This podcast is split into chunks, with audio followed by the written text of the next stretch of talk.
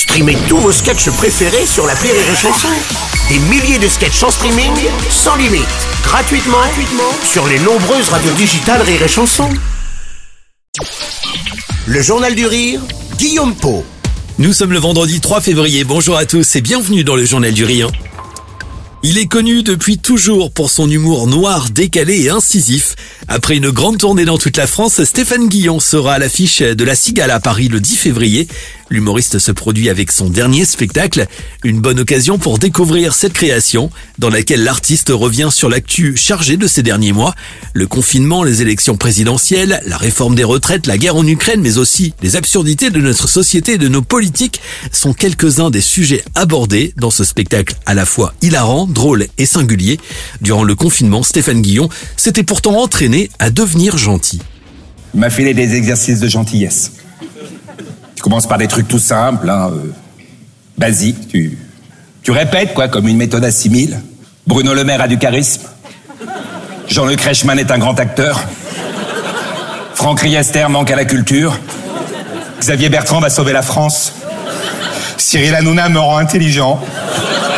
J'aime Zemmour, j'aime Zemmour, j'aime Zemmour. Ouais, quand c'est difficile, tu répètes plusieurs fois. Alors sur scène, Stéphane Guillon s'en donne une nouvelle fois à cœur joie et tape absolument sur tout le monde. Euh, L'artiste analyse, décortique à sa façon les absurdités et les non-sens de notre société de ces 18 derniers mois. C'était un festival d'absurdité, d'ineptie, de non-sens. Donc euh, pour les humoristes et pour moi, ça a été du pain béni. C'est-à-dire que et encore aujourd'hui, ça continue. Parfois, c'est tellement désespérant ce qu'on traverse qu'il faut en rire. Le rire est une soupape et ça permet aussi parfois de, de supporter l'insupportable.